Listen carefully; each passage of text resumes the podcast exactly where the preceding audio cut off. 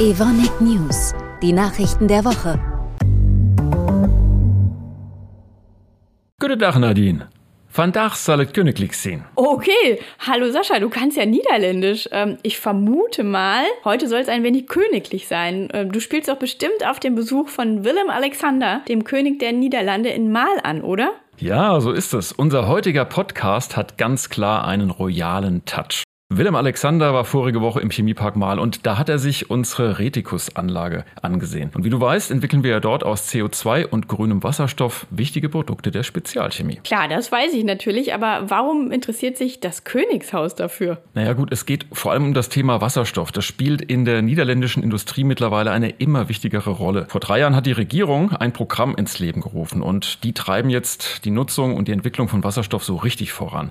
In der Nordsee entstehen zurzeit mehrere Offshore-Parks und die dienen eben nicht nur der Energiegewinnung, sondern auch der Herstellung von Wasserstoff. Ja, richtig. Und da ist ja auch noch ein internationales Wasserstoffnetzwerk geplant, um den Wasserstoff eben nach Deutschland zu transportieren, insbesondere nach Nordrhein-Westfalen. Deshalb hat sich der niederländische König ja auch noch über das Pipeline-Projekt GetH2 informiert. Aber insgesamt war er ja sehr offen und interessiert, oder Sascha?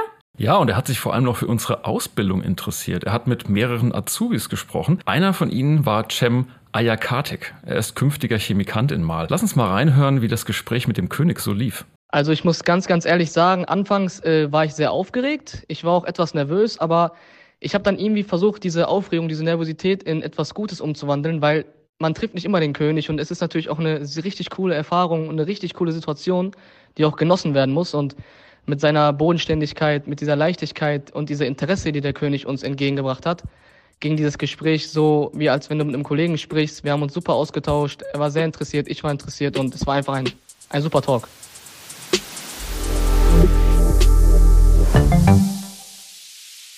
Sascha, du hast doch sicher mitbekommen, dass wir in Sachen Circular Economy den Turbo gezündet haben.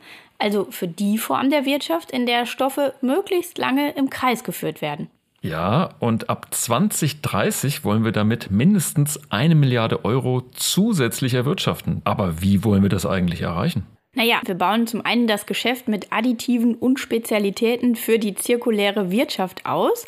Außerdem setzen wir verstärkt auf Rohstoffe, die keinen fossilen Ursprung haben, wie zum Beispiel Biomasse und wir entwickeln selbst neue Technologien. Ja, und letztlich geht es doch darum, die gesamte Industrie zirkulär zu machen, oder?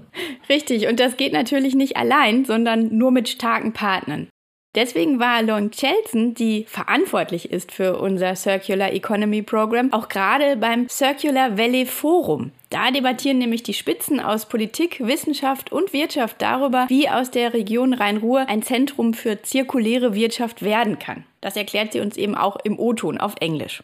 So it was important to be here today at the Circular Valley Forum. I think most of you know that the circular economy requires collaboration across the value chain. And it's not only the value chain, but also with legislation and also with finance. And at the Circular Valley Forum, all of these participants are there. It's super helpful for us to drive the circular economy forward.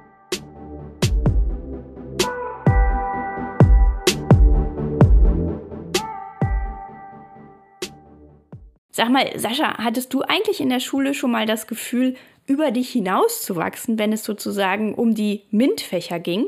Ach so, du meinst Mathe, Informatik, Naturwissenschaften und Technik?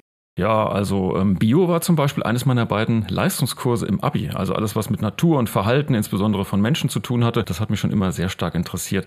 Bei Mathe und Technik, hm, naja gut, äh, da ziehe ich mal lieber den Joker. Aber warum fragst du? Naja, weil Evonik eine Initiative in der Region Asia Pacific gestartet hat, die eben dieses Interesse genau bei jungen Menschen fördern soll. Die heißt Grow Beyond Yourself, also wachse über dich hinaus. Das stimmt und ich habe auch schon mal davon gehört, der Schwerpunkt liegt in diesem Jahr in China und Indien. Aber was passiert da genau?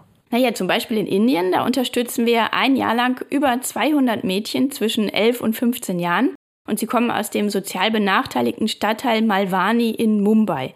Gemeinsam mit der Nichtregierungsorganisation Care India haben wir dort sieben Lernräume eingerichtet und die Idee dahinter, die erklärt uns Vinod Parimal, der Präsident und Managing Director der Region Indien selbst. Mach's gut, Sascha.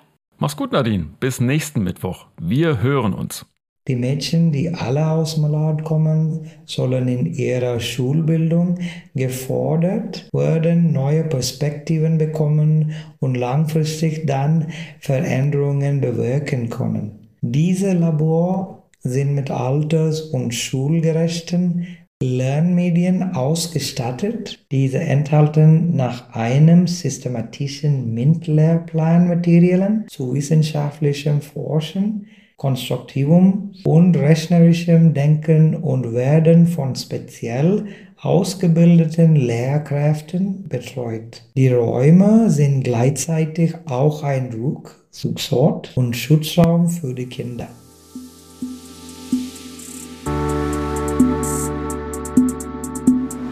Evonik, Leading Beyond Chemistry.